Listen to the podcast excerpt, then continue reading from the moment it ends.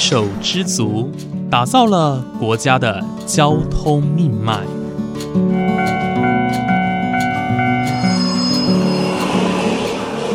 翻山越岭，运送着历史的独家记忆。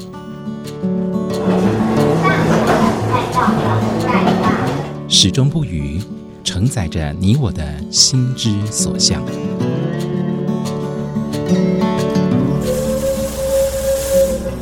各位旅客您好，欢迎搭乘本班次列车，我是胡浩辰，欢迎来到鬼世界，让我们一起探索铁道文化，感受铁道温度，记录铁道故事。本节目由正声广播公司台中台胡浩辰制作主持，欢迎收听。各位听众朋友，午安！谢谢大家在每个周五的中午十二点钟准时收听，欢迎来到鬼世界，我是主持人吴浩辰。今天浩辰来到一个铁道迷心中哦的一块宝地啊，大家都知道我们在西部的据点，像福星食堂啊，那边保存非常多的文物哦，然后让铁道迷啊呃。饱览无遗。那今天浩辰来到的是花莲哦，台湾的东部地区。这个地方有一块铁道迷心中的一块宝地，这个地方叫七六二书库啊。七六二书库呢，就坐落在花莲嗯市区，在东大门夜市的附近哦哦，铁道文化园区这个地方。那今天很开心能够邀请到七六二书库的创办人黄家荣先生来到节目当中，跟大家介绍一下。啊，关于我们这个七六二书库，以及说这个铁道文化园区，甚至是整个旧花东线哦，过去的历史跟故事，还有他的家庭哦，成长的背景等等的。那我们欢迎黄家荣大哥，大哥你好。嗨，大家好，各位听众大家好。好，非常开心今天能够来到七六二书库，真的是一个好地方。怎么说呢？因为它就坐落在花莲铁道文化园区的。某栋建筑的二楼，没错，所以它其实呃旁边有非常多的像是展示的火车，嗯，或是旧的观测、旧的办公室，哈，就是过去所遗留下来的，算是整个铁道的。呃，旧东线的遗很多遗迹有遗址都有保留下来。是是。好，那我们刚好提到说，其实这个七六二书库就坐落在这个铁道文化园区里面。那这个铁道文化园区算是现在旧东线哦，旧的花东线当中，呃，保存最多历史啊跟车辆啊，就是最完善的一个基地哦，因为算是一个巨重要的据点。那因为呢，旧东线过去叫做七呃是七六二厘米的，是属于窄轨的轨距哦。嗯。过去的轨距跟过去的路廊。跟我们现在看到不一样，包括说它行进的路线哦，并不是完完全全的跟我们现在所认知的台东线的铁道是呃走的是一样的路哦。那能不能先请大哥介绍一下我们整个旧东线的发展严格哦？因为它从开始使用至今到现在，但是它在呃中间有经历过非常重要的拓宽工程哦。可以给我们简单介绍一下这段历史。好的，那其实陈如刚才呃我们的主持人有讲到一九零八年这段时间，然后。呃，政日本政府呢，已经在我们西部的纵贯线铁道它完工之后，那它再把整个呃铁道的工事啊，然后工程把它移到我们东台湾这边来。是对，那呃，其实他们在当初啊，其实已经规划了一零六七的这个标准窄轨的一个宽度。哦，对它，但但是是说，因为当时的这个交通的一个状况来讲，货运为主。哦，那人的这个客运来讲，其实还没有达到他们的预期，嗯，所以他们就是说，那好吧，我们预留这一零六七的这个宽度，哦，但是我们先来跑七六二，就我们讲的轻便轨道的这个部分。所以一开始的路基是有保留一零六七的宽度对对，没错没错。哦，对。那其实我们也也从某些角度来看，然后我们也合理的去推测，哎，有可能当时的这个盐水港株式会社啦。这些糖业的部分哦，这些金主们哦，有就是易注，所以你看，在某些程度，为什么要用七六二来接轨？因为糖铁当年也是用七六二轨距，对。对，那就刚好就是可以跟这个糖业轨道啦做一个结合，这样子。是是，所以跟当时呃花莲所谓光复糖厂，光复糖厂那个地方，呃，应该说就是。呃，东部地区的一些糖厂的设立是有关系。是，我觉得，我觉得是说某某种程度来看，这或许是应该脱不了关系。哦。对，像当时的话，在我们花莲这边，寿丰还有寿丰有糖厂嘛。对。然后在呃，现在的光复乡也有一个糖厂。对。那在我们整个花莲市哦，包括我们现在的呃新的东线铁道，民国在我们北回铁路开通之后，这个呃新的线呐。哦，它的某些部分的轨道其实就是沿用东拓之前的这个糖铁的轨道这样子。哦是是是，所以其实这边铁道呃跟糖业其实有非常非常大的关联哦没错是。刚刚提到说这边原本是七六二厘米的轨距，嗯那七六二厘米的轨距，可是我们像是北回线，它当时盖的时候就是一零六七啊。我们那时候在转乘上是不是有一些美感？我们必须要在某某些车站做转乘，才能就是过到花莲以南的地方。对，那我也听 长辈在分享哦。早年如果说，譬如说从这个台东啊、瑞穗等这个南区的地方要来花莲市，哦，那你如果是要进城的话，哦，就来到我们花莲的热闹金三角，那你就不用换火车。哦，直接坐七六厘米的这火车哦，直接田埔站，然后就直接就进花莲这边来。是对，那如果说你要到台北，那你可能就在吉安站这边新的吉安站换车，转乘，那也就要转乘这个一零六七的这个标准窄轨的这个自强号啦等等列车哦，那一路向向北市区。哦，所以过去如果要转乘，是以吉安站作为对一个吉安站，转乘对，那当时我们这个吉安站也非常特殊，它是双轨共构。对，一零六七哦，外面是一零六七，那里面呢是七六轨道。哦，等于它是一一条轨道，但有两种轨对对，没。错没错。哦，就跟我们之前在节目当中有介绍过，现在呃像是过去在新营哦，新营呃糖厂附近。呃，糖铁的时候，它他们有一些车是台铁跟糖铁是共用的，所以大家如果到那个地方去看，可以可以看到地上是有两种轨距的，等于是有三条钢轨同时存在的。没错没错。哦，很特别哦，就是在吉吉安站做个转乘。不过刚刚呃有提到说，一九八二年就是嗯东、东线工程拓宽完工之后，我们就是可以一路这样子通到呃像台东是台是东市。那呃为什么阿龙师会那么了解这个我们的东线的铁道呢？其实。因为跟您的外公很有关是系您的外公曾经是在台铁服务的嘛，是是，那能不能请大哥跟我们分享一下说，嗯，包括您外公在工作的时候，还有说你在成长的历程当中，你跟铁道有什么样的故事跟情怀？是是，嗯对。那像我们从小时候哈，就哎、有印象有记忆以来，就是哎、知道外公在铁路局上班。对哦，那有时候呃，我们就爸爸妈妈没有上班的时候，就会带我们就骑着摩托车，就我们就到呃车站去探班。哦，哎、那时候就看着外公他们在呃站务里面啊，就是这个协助哦站长操作一些设备这样，然后例如像那个转测器啊等等哦，我就哇外公好神勇这样哈，哎，然后包括说以前他们有丢这个电息路牌，对。对，我看哇好厉害，那个火车事件一丢哇就丢到一个类似一个受器刮牛型的一个受气，对然后丢进去哇接就有哇好厉害了，对，那长大之后，然后我们就开始就哎买了人生第一台的相机。那就开始去追火车这样子，哦对。那从小我们也是就看着这前辈洪志文老师的这些专书啊，哇，就开始去认识那个台呃铁路的一些火车啦，各式火车这样子，嗯，对对，就是认识一些文化是。你刚刚提到说，呃，你们会就是爸爸妈妈会带着你们，然后到火车站去探班，是是。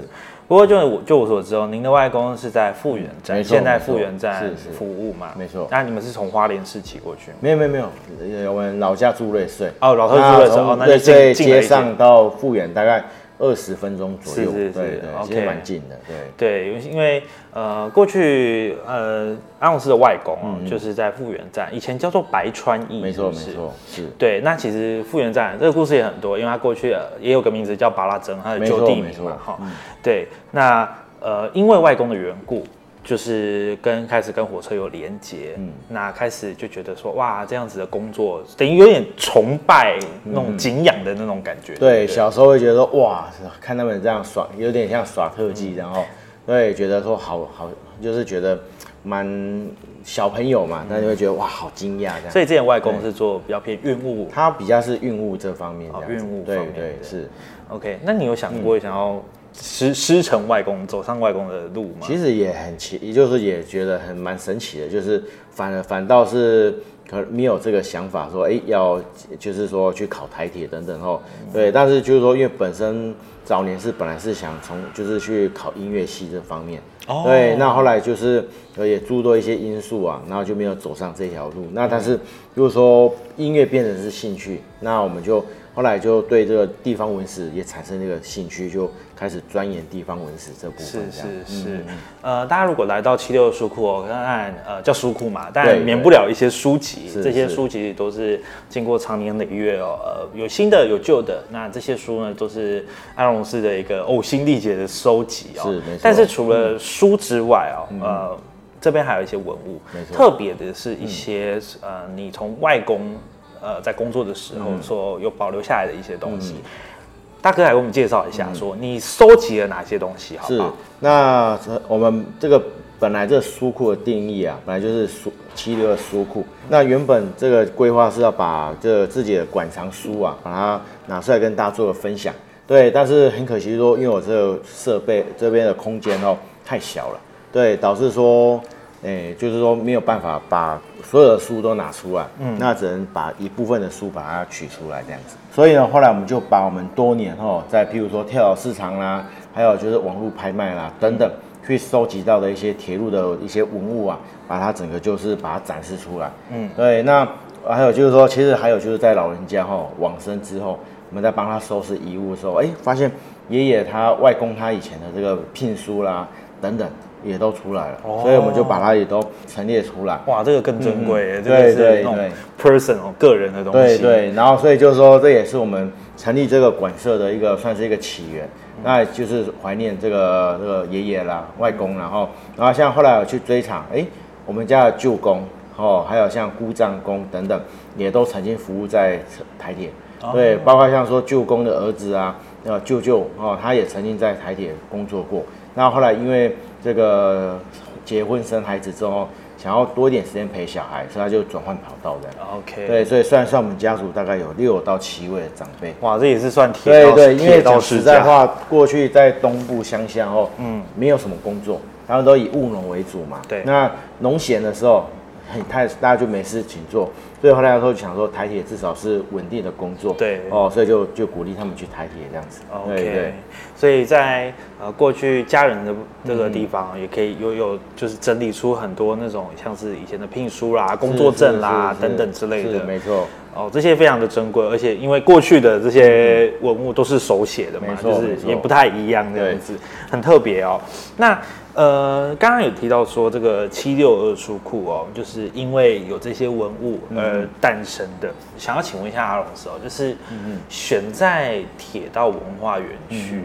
的原因是什么？对，其实我们讲实在话，因为这边叫铁道文化园区，那我们知道说这花莲铁道文化园区，然后它已经差不多有十多年的一个历史了。哦，那过去一直就是没办法把这个地方把它活络起来，所以后来刚好就是我们这个团队啊，刚好在大概三年前吧，然后文化局它就是有一个算类似合作计划，呃，让地方的这个艺文团队哦，能够透过甄选的方式，然后呢，我们就顺利的通过文化局的这个甄选，然后我们进入到这个园区来。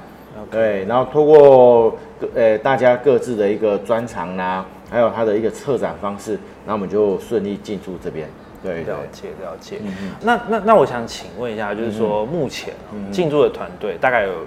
多少？我们现在目前有带六个团队哦六个团队。对对对。那例如说有原住民这个藤编的部分，嗯，哦，那他还兼做这个上海味面，对，哦。这异国料理，对。那我的部分就是做深度导览讲座，然后还有就是这个呃我们这个馆舍的一些铁道文物展这样子，对。那我们其他还有像收集花东地区欧米亚给等等之类这样子。了解，其实七六的书库哦，在呃刚刚有提到说有做一些导览啊，他们导览并不是说哦我们在铁道文化园区里面，或者是说我们到附近呃就是市区里面，呃不止这样，甚至有到一些比较。那种旧路线踏查的部分因为像之前阿龙是有带过，就是到扫八隧道，没错哦，去一个探访这样子。但是扫八隧道呢，呃，就是它是一个旧东线的其中一个隧道啦。那因为东部的铁道拓宽之后，这个隧道就没有在使用了，现在算是有点荒烟漫草这样子。对，那就是有到这种深度导览哦，所以如果大家有兴趣的话，也可以哎、来来预约一下哦，请阿龙师带路带领这样子。那我们再回到呃，就是旧东线的部分啊，因为我们刚刚提到说，一九八二年算是东线一个很重大的，算是转类点。嗯，这转类点就意思是说，它呃东部突然工程完工之后哦，呃原本坐落在市区的这个旧花莲站啊，它的功能性就慢慢的被现在的新站，也就是我们大家现在所熟知的花莲站哦，那就有点被取代的这种感觉，甚至是现在花莲站可以说是拆的。不着痕迹哦，很多很多的建筑站体我们都现在都看不到了，可能只有保留几栋建筑这样子。那呃，能请阿勇斯跟我们分享一下，说自从一九八二年哦，甚至到一九九一年，呃，花莲车站整个被拆除之后，我们在市区或者是说周围的商家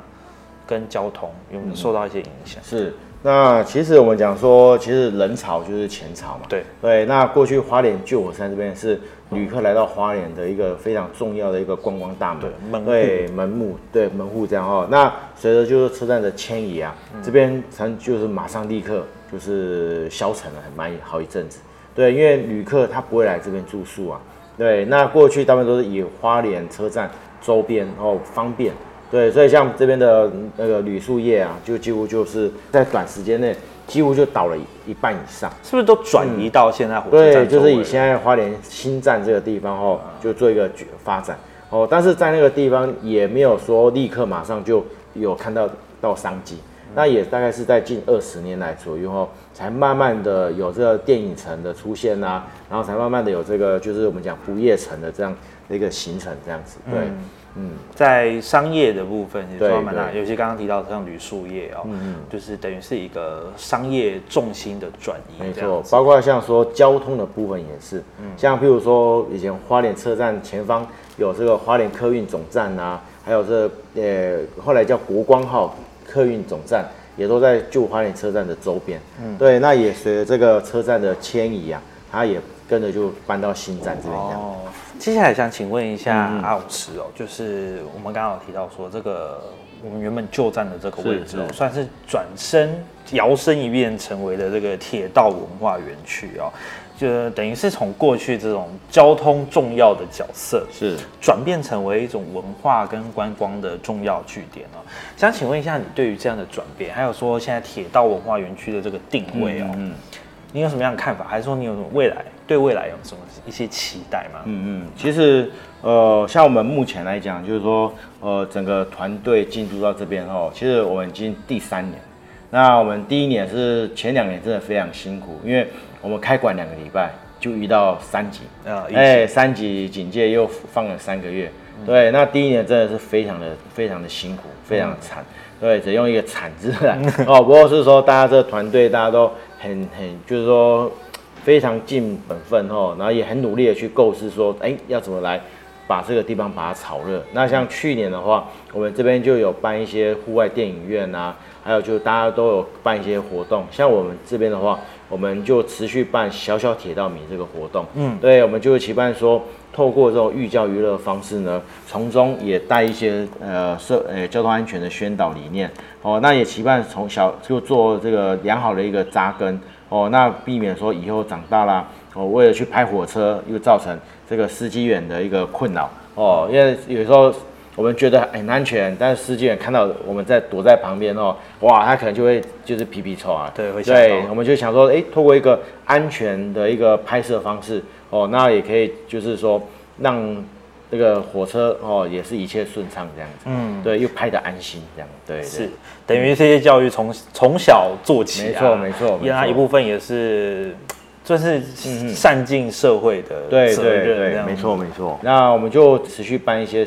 讲座，对，那也做一些铁道推广这样子，了解了解。嗯，所以在这个地方大家来哦，不只看到文物，不只可以看到一些书籍哦。呃，在平常像是休闲的时候、年假的时候，都有一些体验的课程，是啊，不管是给一般民众参加，或者给小朋友参加，呃，各式各样的体验活动，在这个地方都可以体会得到。那不妨大家可以来到铁道文化园区哦，然后来，呃，就是体验一下，看看这些旧的建筑之外呢，走进七六的书库，可以呃坐下来，好好的阅览一下这边的非常精彩的东西哦。那最后想请问一下阿龙师哦，呃，你在这边有一个铁道阅览室，是是这个铁道阅览室呢，是你